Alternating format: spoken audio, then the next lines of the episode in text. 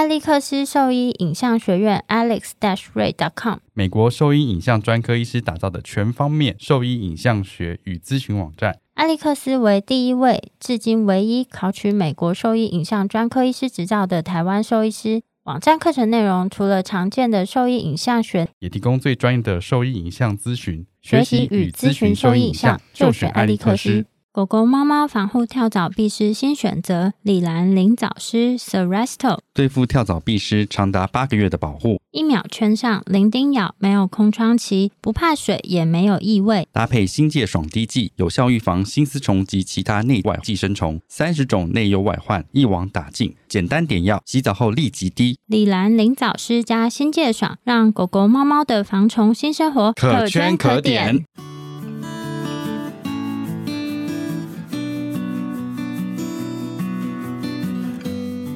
您现在收听的是 Wonder Vet Talk 超级好兽医的闲聊时间，我是兽医师萧慧珍，我是兽医师林哲宇 Steven，在这边我们会用轻松谈论的方式带给大家一些简单而正确的小动物相关资讯，也会和大家分享兽医师日常发生的有趣事情。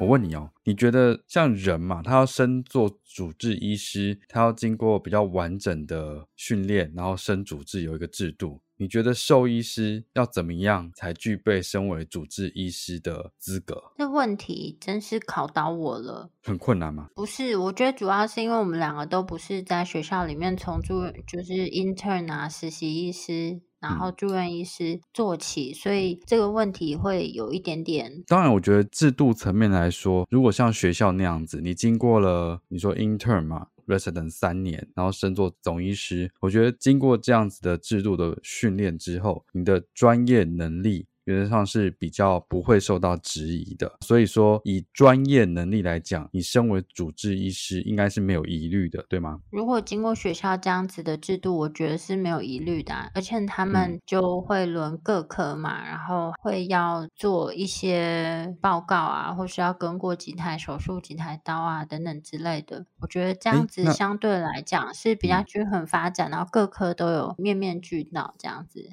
那还有一件事情是在学校经过像这样训练之后，你今天已经到了，比如说总医师，总医师感觉就是一个头嘛，所以你必须要自己领导一个 team，跟绝对就是要自己单独一个人去面对四组。然后进行沟通，处理一个 case 的所有流程，对吧？你为什么今天会突然问这个问题？没有啦，我只是觉得说，在想说怎么样，像我们以前其实好像也没有被 qualify，说，哎，好，你现在就可以当主治医师了，所以你现在就是要自己去面对所有的问题，这样子的感觉。记得我们就算以前的状态，就是我们是自己处理一个 case，然后如果有问题需要沟通的时候，假设我们觉得我们没有办法沟通非常好的话，原则上后面还是有人会支持我们啊，像是有经理啊，或者是有学长啊，会跟着一起带着我们去面对这个 case 或面对这个饲主进行沟通，对吗？之前在爱屋是这样的状况啊，但是我，我觉得这个过程其实还是蛮重要的，嗯、就是如果你今天就是处理这个 case。你觉得你处理不好，然后后面的时间就全部交给别人去处置，完全没有再去面对这四组，知道人家是怎么沟通，跟知道怎么样去面对这件事情的话，我觉得如果你没有办法承受，或者是没有办法面对这件事情的话，你是不是比较没有资格当做主治医师？很像你。东西弄一半就丢给别人，烂摊子就丢给别人，然后就不敢去面对这样子。你这个问题啊，已已经是引导式问答了。我现在刚刚那个，你刚刚那样子问我，只能回答是而已啊。难道我回答不是吗？不然呢？对啊，不然呢？你有什么想法？但是我的想法是，这不是一个开放式问题。你要问别人，要问一个开放式问题。我我一开始就问了一个，我一开始就问了你一个开放式的问题啊，然后慢慢的、慢慢的把这个问题缩小啊。你没有缩小，你直接就只给别人回答一个只能。回答是的答案，是或不是？没有这这种问题怎么会回答不是啊？嗯、但是我觉得说这个过程，它就是要考量很多，就是跟之前你问我的问题一样，其实你心中都有一个答案，你只是想要我来附和你这个答案而已。那我只想听听别人的想法，是不是跟我一样？没有，我觉得你已经把你的主观意识加在这个问题的提问里面，所以就会引导成你要的答案。嗯、但我觉得，如果是比较开放式的询问的话，你觉得如果今天因为兽医师啊，说实话，就是我们在毕业领了兽医师证书，就可以去申请职业执照，然后就可以，呃，应应该是说，就到兽医院职业就可以直接开始工作。的确是没有所谓的成为主治医师中间这个过程，因为当你开始去看诊。嗯可能就会被冠上主治医师的称号，但实际上这中间是有一个，你要学东西还是太多了吧？同样都是主治医师，我相信经过住院医师、总医师训练出来的主治医师，跟直接毕业出来的主治医师中间一定是有非常大的落差。那你刚刚要询问这个问题是说，那如果就是在有这样的落差的情况下，你觉得我们以前经历过的这个方法是比较好，或者是你觉得应该是怎么样比较好，而不是你刚刚就是哎这。就讲完一个所有的东西，然后我就只能回答是这样，是有点狡猾哎、欸。你就设一个圈圈，就等我踩进去。那，那你觉得我们的今天的状况题是什么？今天的状况，今天状况题就是假设啦，假设我今天处理的一个 case，在不预期的情况下，很多医疗的情况是不预期的嘛，但是我们的程序都是标准的，但在这个不预期的情况下，动物离开了。那我们其实有很多事情是不知道、不了解的，其实这种情况还是蛮多的。但是我觉得重点是你必须要自己去面对这个动物，跟面对这个主人。不知道的部分，我们就只能真的说不知道。针对我们知道的部分，跟自主去做沟通，尽量的能够让他们理解跟谅解这件事情。当然，你这中间你一定会接收到比较负面的情绪。可是原则上，如果今天是你一个人必须要承受这一些的话，这当然是一个很大的压力。但我觉得这是一个主治医师必须要承受的压力。对啊，所以这就为什么看着我们会觉得压力很大，就是因为这样，因为我们不是单在做一个医疗处置而已。因为你要想象，就是比如说，为什么我们会觉得做一个手术，我们当助手就是相对是比较轻松，因为主治那个人他除了手术的压力以外，他还要面对就是事主跟他沟通，他心中承受的压力是远大于旁边协助的人的，就他必须要承受他做的所有的决定。对，其实以前在爱屋，我们也是同样的状况，只是我们知道我们的大家长们就会给我们支持，但是通常遇到，就像之前都有提到过，其实沟通这件事很重要啊，通常也都是我们自己必须先去沟通，然后。遇到什么样的困难，或者是没有办法解决的时候，那我们这时候的大家长才会出面。那同时他们出面的时候，我们也会跟着一起去看他们怎么样解决后面这个状况。因为有一天我们也必须是成为别人的大家长，对，就是所以我觉得这也算是一个学习的机会啦。嗯，我觉得即使我，我觉得我们以前蛮有这样子的共识吧。对啊，就我我就觉得说。这个 case 的状况，我们已经讨论过了。我们也知道哪些资讯我们应该要跟主人讲，哪些事实我们必须要讲出来。针对我们无法掌控的部分，也会如实的告知。这样子，后续该怎么检讨或怎么沟通，我们都已经有试出善意，一起去面对这件事情。原则上会试着让我们去讲这样子，但是都会有人陪同一起。我觉得就是你必须要能够完成这件事情，或者你真的没有办法把这些事情好好讲出来，因为有可能在那个当下，对方的情绪可能比较激动，他需要第三方的协助的话，这个也是 OK，因为我们还是有后盾可以一起去处理这个事情。可是我觉得重点是你必须要出现，就你必须要参与这整个过程，因为我觉得这是重要的。我们以前有什么情况是我们没有参与丢 丢给人没有啊？应该我们都会参与啊，因为我觉得那是一个责任感，就是今天我接了这个动物，我负责了这个动物，它中间有什么差错，我觉得这个都是我应该要负责任的。欸、我觉得主治医师应该要参与整个过程才叫主治医师，而不是出了什么事情之后把这整个解释的部分丢给其他人去处理。这样子我觉得是一个蛮不负责任的行为，嗯、因为我觉得专业能力原则上是靠努力进修可以得来的，嗯、但是你没有办法承受或面对这个责任的情况，不是一朝一夕可以改变的。嗯，我觉得就是要面对，或是你要承受当主治这个压力是很痛苦的，但是它就是成长的一个过程嘛。然后不可能永远都不做这件事情，嗯、你就不可能永远躲在别人的后面了。对啊，所以我认为就是开始独立处理或者是升做主治的这个职位的时候，你就必须要有从头到尾都要负责的这个觉悟才行。因为你已经让他要升主治医师的话，他就是要承受这个压力的。这也不是逼，也不是情绪勒索，他就是要承受这个压力，在他手上就是有这一条命不见了，不管他是有意无意的。面对事主的是谁，你就是应该要自己去啊。就是结扎没有拿干净，他也要去面对啊。你说就是他给那个实习医师做的手术，对，实习医师做的手术，他结扎没有拿干净，也是他要去面对啊，没办法啊，对啊。他气得哇哇叫，他也是得出去摸摸鼻子，低着头道歉。但是他回来真的超神奇的，啊、就是因为你就是对外的这个人啊，啊就算谢医师那个他在北宋，他还是得出去承担这件事，但他回来就会对我们一直骂。那 MM 他自己报的话，他就是也是会讲，就是他最后就下一个结论，我以后再也不会把这个 OH 交给。实习医师这样子，就是他自己就会下一个这个 comment 啊，不是吗？我是这样觉得。我觉得他还是要在里面看啊。他有派去看啊？哦，是吗？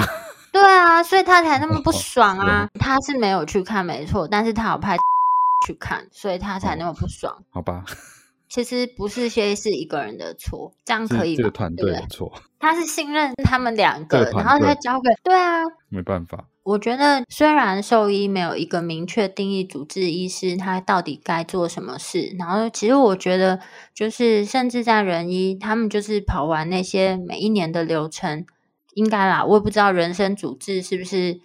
要什么样的过程？人医生主治是除了呃历经每一年的训练之后，他们是不是还要其他的过程？但是我是觉得，今天挂上主治这个名称，其实要自己对得起这个称号，或是别人觉得你可以承担这个称号，首先你要对你的病患是负责的，对你做的医疗处置要是负责的，不论这个决策是好或是不好。那面对家长的是这个人，那首先一定要有这样的态度啦。因为就像以前我们常聊到，医疗决策不可能有时候会跟着十全十美、与时俱进嘛。对啊，不可能是十全十美，但是在那个当下，就是要面对。就像我们在做卫教宣导的时候，我们会用我们自己的名字。有一个原因，当然也不是说不用自己的名字不好或什么，但我们当时会这样子做，就是因为我们希望对我们讲出来的这些卫教知识是负责任的，然后也希望大家可以感受到我们这个态度，然后了解我们是真心想要把这些正确的知识传播出去，所以。我觉得很多事情，很多事情要有肩膀，要有肩膀，对啊。如果觉得我们讲的有不对或者不好的地方，那也是，如果是事实，应该是讲。我最近常在想啊，就我们在节目内容上分享的就是两种东西。第一个就是事实，事实呢，它就是有科学根据的，就是我们在文献或者过往的研究里面看到什么样的东西，这些不是经验谈，他们就是有科学根据的一些。医学知识，另一个就是我们分享的观点，但其实观点就是我们自己个人的看法，所以对于观点，它可能每个人会不一样，但事实没有什么好说，就是事实就是在那边呢、啊，它就是有科学根据。如果你对于事实不满意，那我们就提出证据给你，但是针对观点，欢迎讨论这样子。嗯，没错。但我们还是有我们自己的观点，哦、我们不会变。可能有你有道理的话，没有啦，我们会变啦。但就是有道理的话，就是大家是可以讨论。没有，可以，可以，可以。但就是我我我们其实就是这么多集节目内容以来，我们就是有很多集数就单纯在分享事实。那我们会讲一些我们的观点。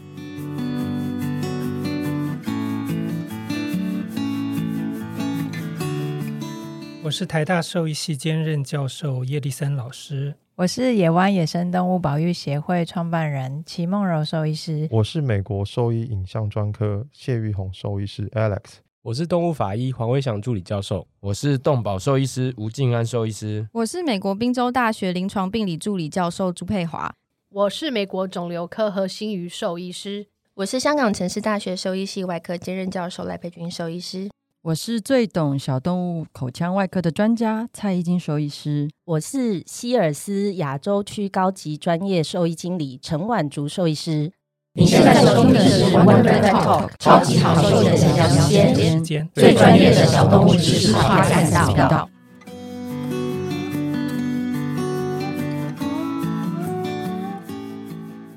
就是我最近想想啊，其实这些年来我们职业的时间很长了，哎，我都不太想面对这个事实。这么久嘛，反正就是十年以上。Podcast 都四年了，真的。哎、欸，我就看到其他人有分享啊，就是其实，在疫情的这两年，时间过得特别快，嗯、比以前还快。你，在等待这个东西过去，然后没想到过去就两年了。我觉得，当你一直在做一些事的时候，时间也会过很快，但你会觉得很充实。但是如果当你一直在等待某些东西啊，嗯、等待等待，然后慢慢时间就流逝，你会觉得有一点空虚，反而会觉得这个过得特别快。我感觉是这样子，虚度的感觉，对对对，有点虚度。哎，这两年怎么就这样不见？很可怕，哎，真的很可怕。那你上次不就分享了一个内容给我吗？就是说，在过去这十年内，也就是我们开始职业的这十年的变化，一样是我们常常会看的一些国外的卫教文章的网站，然后它最近某一篇新的文章内容，的文章。那同时，因为我们也真的是有职业超过十年啦，所以也跟大家分享一下这十年来，就我们把它提出来的五个观念上的变化，跟我们自己实际经历的情况，跟大家做一下分享。第一个的话，关于疫苗施打的时间这样子。你看，我们其实，在我们说，不管在爱屋，或者是我现在职业的地方，我打疫苗都非常非常少。可是，即使是这样，我还是有感受到疫苗的某些概念一直在转变的感觉。那我就来听听你感受到的这个 guideline 是怎么转变的。啰嗦，没有啊，就是你我刚刚就在等你这个，我刚刚就在等你 讲这句话，就是挖一个坑自己跳。没有啦，以前就是我会觉得说，我们是跟着，例如说学长他们之前是怎么样去说明的，然后跟有什么样的施打的习惯。但是后来就我们有上过一些课之后，会发现说，哎，疫苗施打的一些习惯有改变，甚至就是打的位置也有改变这样的事实啊。对，但是在我们职业的。的时候，其实应该有一个比较明确的建议啦。但是，就是这十年来，我觉得比较大的变化是说啊，基本上针对幼犬、幼猫它们的施打时间，还有针对核心疫苗的施打建议，原则上是没有什么太大的差异性。但是，如果是超过二十周龄的狗狗啊，通常我们所谓的这些 guideline，我们大概都会看一个叫做美国动物医学医院协会，就是我们简称叫 AAHA。通常我们都会看他建议的这些建议施行的准则，来看看说哦，哪一些方面它有一个算是比较统一的标准，然后我们大家可以照着做。那它每一年都会在不同的方面再发布不同的准则，有时候是一年，有时候是两年。然后在二零二二年的时候啊，它在发布疫苗施打的建议准则的时候，其实跟过往的准则有一点差异，就是针对超过二十周龄的狗狗来讲，他们对于后面的施打建议已经没有一个很明确的时间表了。其实之前我们在好读书的内容有提到，就是猫咪的一些反转录病毒啊，然后他们的疫苗施打接种的时机啊，整体来看，现在它的施打建议会比较接近，不是完全克。特制化，但是它不会是全球统一说哦，这个狗它在每一年就一定要重复施打，而是它会根据他们的地区、生活史、生活环境以及他们的过去的疫苗施打记录去决定，或是建议说它后面需要施打的时间。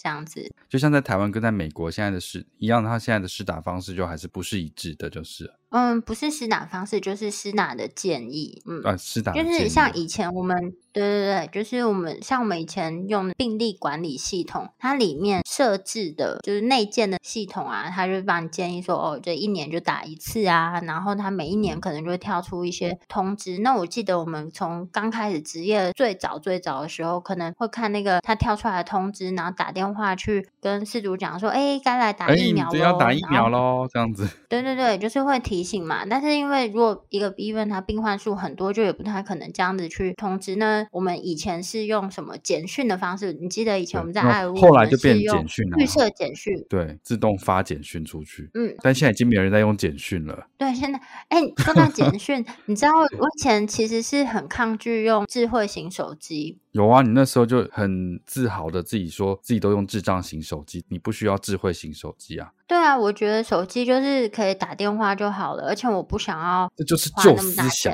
没有进步，求进步。不是，你先听我讲。哎，我之前应该有讲过吧？你那你知道我第一支智慧型手机怎么来的吗？送的啊。对，但是你知道是怎么送的吗？不知道啊，我一定有讲过，但你们不记得，记因为我很常讲。你也知道那是十年前的事情，谁记得啊？不是，就是因为以前你们都已经在用就智慧型手机互相会联络对方的时候，我本人就如果要找我或者通知我，还要传 简讯，用简讯跟打电话。然后我回别人也是必须回简讯。那时候中华电信它就有一个活动，就是针对有每个月传 超过几封简讯的用户，他会把你列入抽奖名单。哦，哎、欸，好聪明哦！然后救了你，中华电信救了你。而且，但是他他这些是 原始人才会一直传简讯。那时候又不是只有我一个人，这样我好几个同学都跟我有同样想法。我们想说，到底为什么要用一个智慧型手机？就是只要能联络上，就回归手机原本的功能就好。反正这不是重点，重点是他这个抽奖活动，谁有这种想法？你知道吗？谁？Nokia，所以他就被打倒了。少啰嗦，不是重点是他这个 他这个抽奖，他还是不是你要再去登录或什么，所以我根本就不知道自己参加这个抽奖活动，是中华电信它自动把你就是纳入抽奖的那个名单里面。哦然后他再去随机抽，食古不化的那一曲，他就把你直接纳进去。啊、他要把，对，他要把这个智慧型手机发给你们，让你们知道他的好。直到有一天，我就 收到一个，就是我中奖的简讯。我还那时候还想说，是想骗我钱。喜出望外，没有，我当下根本就没有喜出望外，我就会拿给我的同事看，我就说，这个是不是骗人的？哦，这么好康？对啊，我说哪有这么好看？怎么会突然说我中？而且我跟你讲，我还记得我那时候中的是一个 HTC One，是吗？不是 Samsung 之类的。我中的是 HTC One，然后那时候是一只很贵的手机，哦，但是因为我不喜欢那个外形，所以我拿去电信行跟他换成 Samsung 的手机。哦，对，这件事情都忘记了。就是，所以这也是这十年来的变化，从打电话通知到讯息通知，现在都有很多软体都可以通知，所以要被通知这件事情变得非常简单。对，但是我觉得就核心疫苗它比较可以去抓它固定的时间啦，但是非核心疫苗就其实还是要看刚刚提到的这些，有点像是根据每个病患去克制化建议他的疫苗施打的时间，所以这就是十年来的一些改变啊。我记得以前我家养超多狗的。每年要打疫苗的时间，因为太多狗了，很难一次带出去，然后我们就会请兽医师到家里面帮他 打疫苗。哦，你说你还不是兽医师的时候？那时候我才小学生呢。哦，我就想说你不是自己带回去打就好了。不是，是我还小学生的时候，哦、然后兽医师会到我们家帮狗打疫苗，因为太多只了，它有五只，五只屁嘞，五只很难带哎。对啊，不好带，还好。然后现在的改变又是有那个 mobile vet，就是行动兽医师可以到家里去施打。是吧？这算创新吗？以前他就有到我们家，就是没有。他现在就是打疫苗，可以。你现在在预约跟找到这样子的兽医师，就专职做这个兽医师。以前是没有的，以前都是有一个定点的吧？哦，对，以前是一个定点的。对，因为那兽医师住离我家很近，所以他就顺便来我家帮我家狗打 疫苗。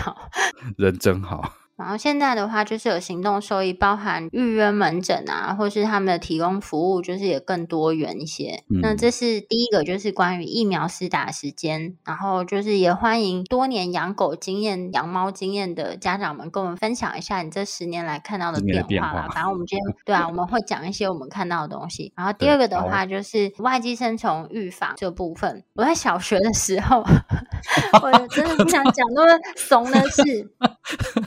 哦，这也超过十年，是但是这就是你很厉害。你知道我小学那时候的外婆家都有养博美，他们我都不知道他们有在做这些预防，好像都没有。不是，我小学的时候我知道要预防心丝虫，还有要预防跳蚤跟壁虱，因为我小时候会在路上偷偷捡狗回家。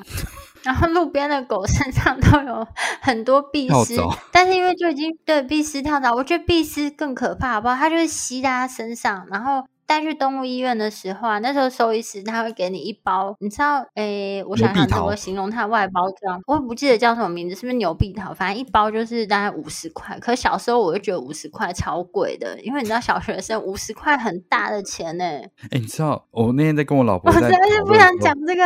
很可怕的事情。不是，我那天在跟我老婆 讨论的时候，就是说我在讨论要不要给小朋友零用钱这件事情，然后他说他想说，不然就一个礼拜给他们一百五十块。我说一百五十块很少哎、我说我以前我爸给我我跟我妹一个礼拜去吃一次的，就是午餐，两个一个人是两百块。所以我一个礼拜可以拿到四百块，诶，他说为什么是你？我说哦，因为我妹的钱就由我来掌控。然后为了要去抽七龙珠的卡片，我都会把他的预算压低，就这四百块，我都会尽量把他的花费压在一百块左右。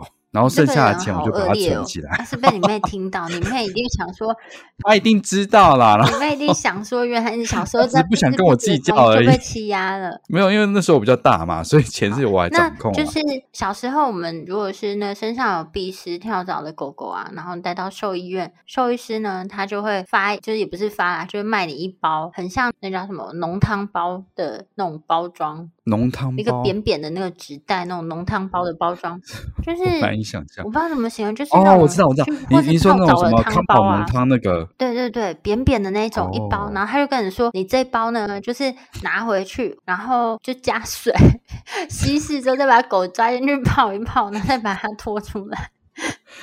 所以就这样子。哎，对啊，你以前很搞刚哎，你都会做这件事情。那些就是，而且你手这样，他们跟你讲要防护之类的吗？但小时候他没有跟我讲，他就只是这样跟我讲。但你知道，其实那里面成分都是农药。就小小学生，我又不懂，就兽医师跟我讲，然后就是医生讲了，没错没错，我就是要这样照着做。然后我就拿回家帮我家的狗洗。然后呢，小学生帮狗洗澡，一天全身也被弄得湿湿的。对啊，我身上不知道泡了多少农药。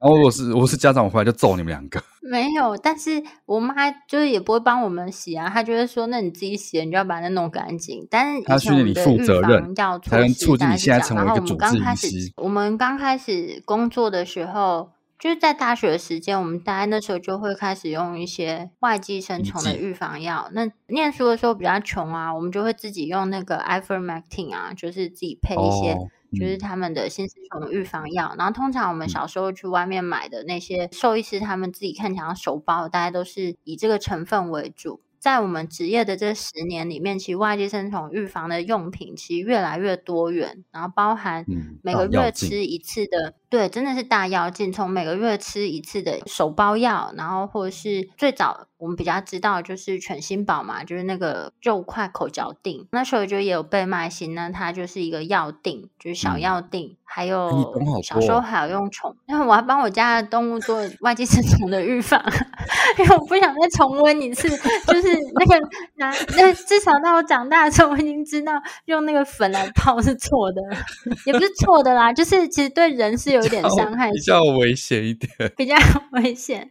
然后有用那个宠爱嘛，职业之前啦，就是在念大学的时候，就是用宠爱啊，就是。而且你知道我那时候，我只知道宠爱这件事情，嗯、因为我那时候觉得，哎，宠爱一个滴剂防护的那个比较全面，所以我都是用这一款。哦，那也算是对的，但是就是这也是我记得，这至少在我小学的时候我没有看过宠爱这产品，但是在我大学的时候是有宠爱的。嗯、你看眼镜多么棒，嗯、就是从你要把它全部打湿，然后泡在里面，弄得全都湿，然后后面还要吹干，还要冒着被妈妈打的风险，这件事情一直到现在，你只要滴一个滴剂就可以了。然后到目前为止，你可能喂个定剂或喂个药剂，它可以维持三个月的时间。对啊，就像一定处嘛，它就是三个月，啊、然后然后还有还有除藻圈这一类的产品，嗯，其实就是外寄生虫预防啊，它就不再局限是只有滴剂啊，或是这些。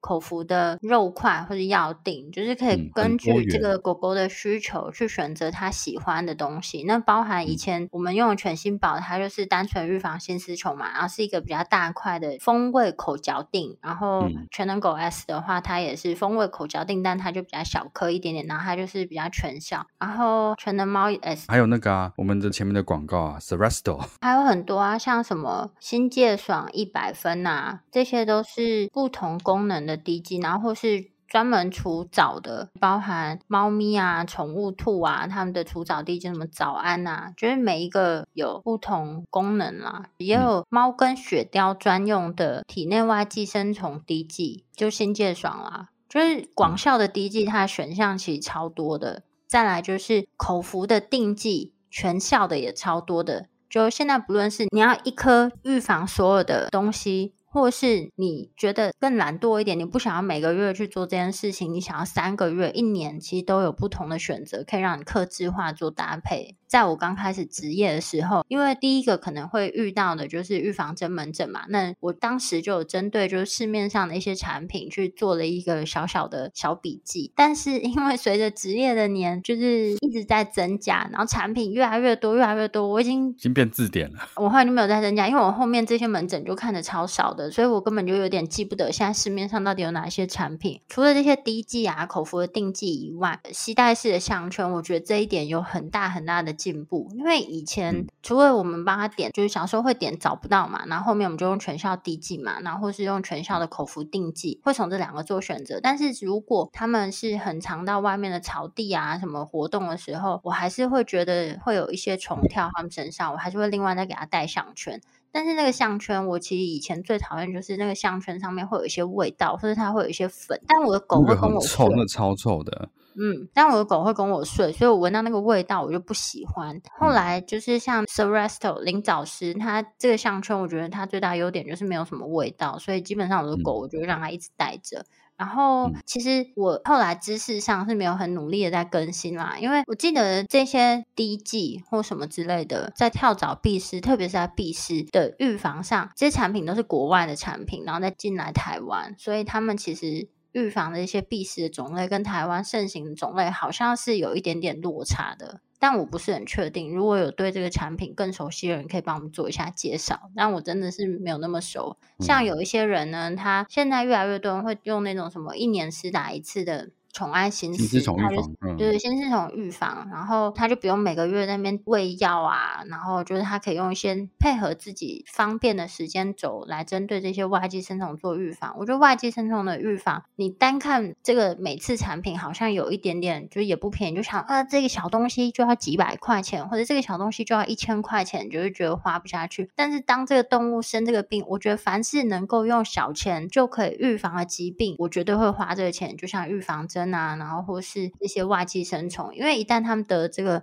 疾病，除了你要治疗它会是一笔花费，那对于狗猫来讲，其实也是对他们身体有些是可逆，有些是不可逆的伤害。对啊，这完全不是用金钱可以去比拟的。所以这是这十年外寄生虫预防的大要进，我觉得。对啊，大要进。小时候你应该比较记得，像是一些驱内寄生虫的药物嘛。嗯。但就是后来就会有这种全部一个桶包的，我觉得这还蛮好的。还有另一个方面就是，我们有时候觉得一个月滴一次，有时候自己会忘记。但现在因为智慧型手机的关系，它现在也有 App 可以提醒你什么时候该滴，什么时候该吃，就变得都很方便了。偶尔会有一些老派的家长，他就拿出他一个小本本，然后就写在他小本本上说，这本就是专门记我的狗的，它回诊的时间啊，然后什么的。哦这种就是担心，说万一哪一天他手机没电或手机坏掉，这些东西就他没有办法及时看到。小本本就是会有小本本忘了带，或小本本弄丢的烦恼，所以我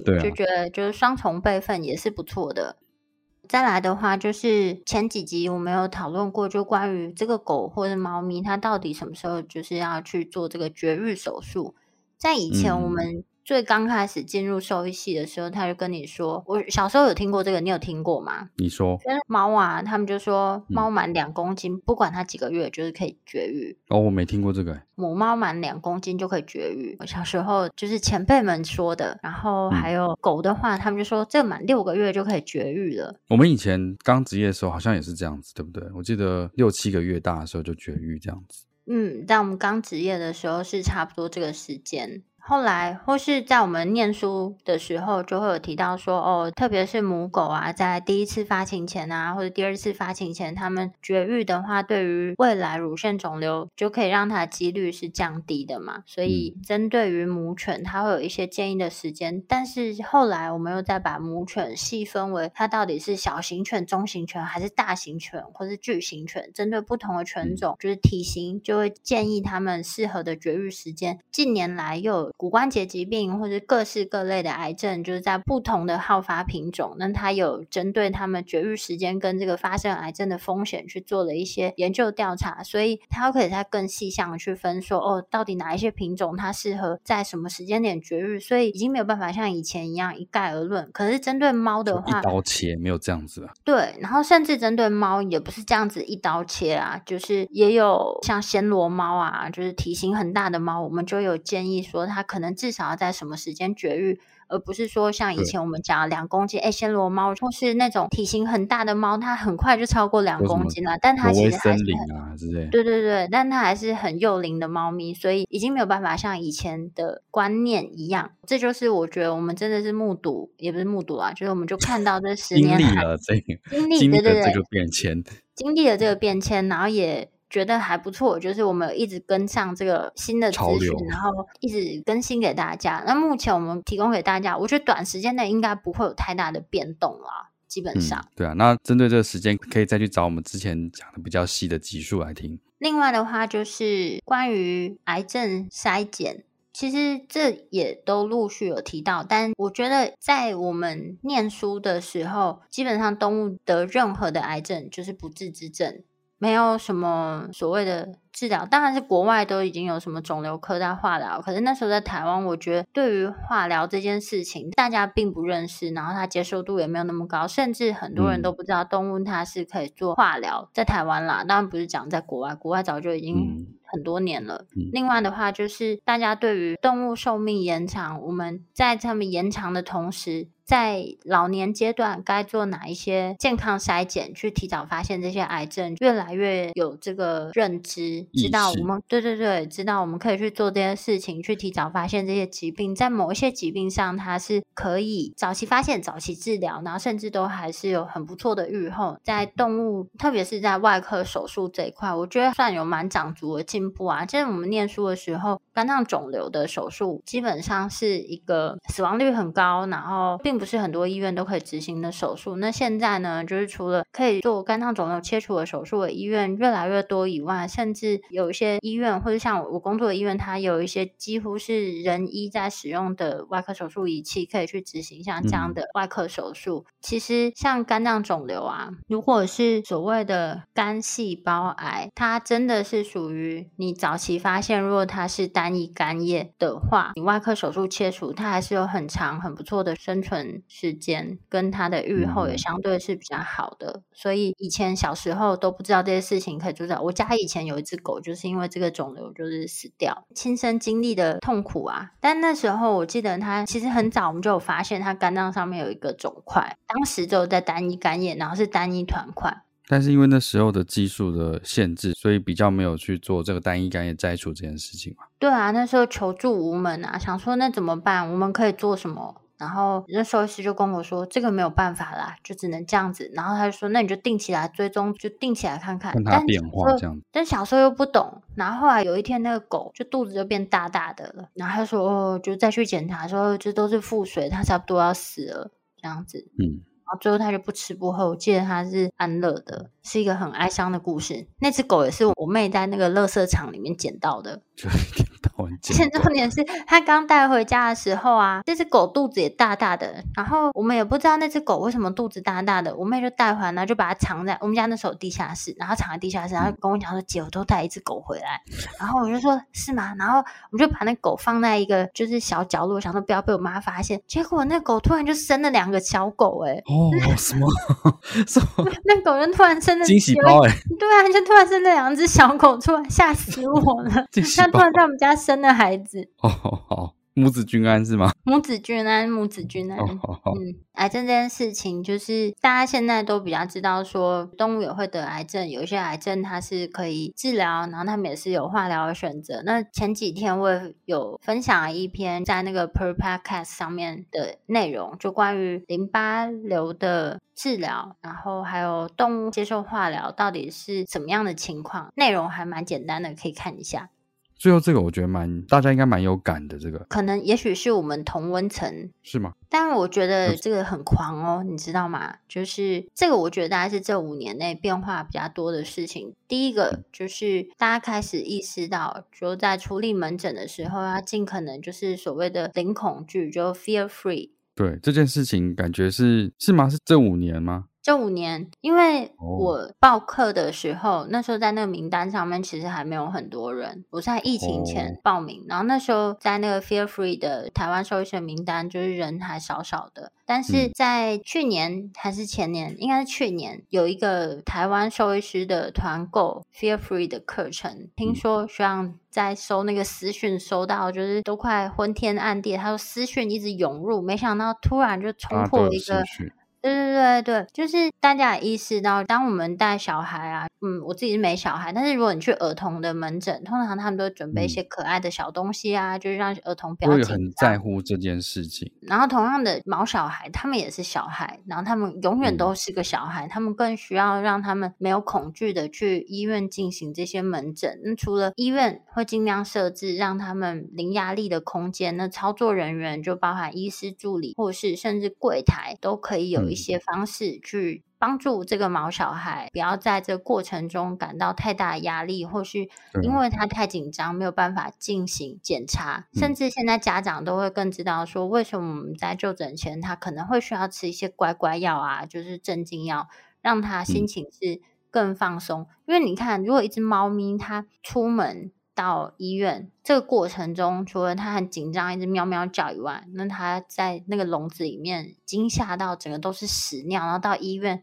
就整只猫臭臭的，然后他还很紧张，就出现一些攻击行为，这检查基本上就没有办法进行，没有办法比较顺利进行，或者是能做的检查就没有这么多，或者是你做出来的检查结果可能是没有太大的参考价值的。对，所以大家现在都知道这件事情。那我们在跟家长解释的时候，越来越多人能够理解，甚至猫咪太紧张过来。嗯我们就是要把它退货回去，说不行不行，他太紧张了，他下次吃了一点药再过来，嗯、家长们也都可以接受，不会像以前就是家长说不行啊，我都来了，我今天一定就是要做检查，他自己紧张，你们就给他做下去。对啊，因为其实我觉得这个观念的改变，我自己我我也有，因为我觉得以前就是我会认为医疗这件事情本来就是不舒服的，所以有些情况下你必须要让他忍受这些事情。但是随着时间，我们在做复健比较多之后，会觉得说，哎，其实你应该是要尽。尽量降低他在这个环境里面的紧张感跟不适感。他生病已经不舒服了，原则上你不要让他更不舒服。没错，而且这是我们可控的状况，嗯、因为他生病是我们不可控的情形，但这是我们可控，而且可以让他在一个舒适环境下去做治疗或是检查。这件事情是除了医疗人员以外，嗯、家长也都可以接受，甚至有些家长他们自己都知道这个。事情，他甚至在来就诊前，他就会先到医院说：“那我可不可以先来拿这样子的药物，让他在过来的过程中是比较放松的这样子。嗯”然后还有，我觉得这个不是只有动物本身而已，就是还有兽医师，还有兽医组，就医疗人员也是可以有像这样子 free free 或者是低压，我们自己也是低压。然后主人也是低压，所以这是一个三方面三赢的一个方式去进行动物医疗的。没错，如果进来一只准备要抓狂的猫，那大家都会 很紧张，我，我自己都要吓死了。就是我刚读兽医系的时候，我有去兽医院打工。嗯就我记得那时候，我，我觉得那个真的很可怕。就是我记得那时候医院的学长们，他们有收留一只很凶的白色流浪猫，但那只猫它生了小猫，但那只白色的猫就是非常非常凶。它那小猫已经就是长蛮大的啦，就是大概都已经差不多到一个月的时候，我那时候才见到这个猫咪。但他们那时候为了训练我不要怕这只猫，他们就把我跟那只猫关在一个房间里面，关在一个笼子里。没有，就关在一个很大，就是对啊，算是大笼子，就是一个房间里，就 派我去。谁会被打死？是不是？对啊，就派我去。换那个就是他的猫砂盆啊，然后换他的那个吃饭的碗。嗯、你知道我多害怕？我真的没办法，我都是一直放新的碗进去。然后因为我没有办法去拿那个旧的碗，所以我就是放碗放到里面，医院已经没有碗可以让我放，我就只好硬着头皮就再从旁边看他是不是打捞出一个，我还捞出一个，然后洗洗，然后再给他。我会压力很大。压力很大，我压力真的很大，因为我就是很怕很凶的猫啊。但我觉得现在像这样子低压处理的方式，就是除了可以让猫咪比较放松，那我有知道更多我可以做的事情，就是让我自己不要那么紧张。所以最早刚开始去上这个 Fear Free 的课程，是因为我想要看有什么方式让我不要那么紧张。但我觉得。学到的是，就像你刚刚讲的是，每一方面都得到好处，这样、嗯。而且我觉得现在更好的是，也有一些宠物店是用 Fear Free 的这个概念跟理念去经营的，让他们在做宠物美容这件事情的话，也是尽量有低压的方式去处理。我觉得这样子是，对啊，所以我觉得这个观念非常好，对于大家来讲都是很棒，而且就有点像你把环境塑造成低压，就有点像我们去咖啡店，就是一个很放松的感觉，就很轻松的感觉。对对对对对，哎、欸，好轻松啊，就完成了一项结扎手术这样子之类的，好哦，刚好看到这一篇啦。然后另外我们也是经历了这十年的职业，跟大家分享一下我们的经验。然后不知道家长们或者其他社会师们针对这十年来的变化有什么想法？就我们没有提到，或者你有什么比较有趣的内容也可以跟我们分享。那今天分享的内容大概就到这边。如果对我们分享的内容有兴趣或是有疑问的话，都可以上我们的网站。我们的网址是 triple w dot wonder vet dot com dot tw，或是 Google FB 搜寻 Wonder Vet 超级好收益都可以找到我们哦。喜欢我们的内容，也可以点选 Apple Podcast 上连接，就我们喝杯饮料哦。那今天节目先到这边喽，拜拜，拜拜。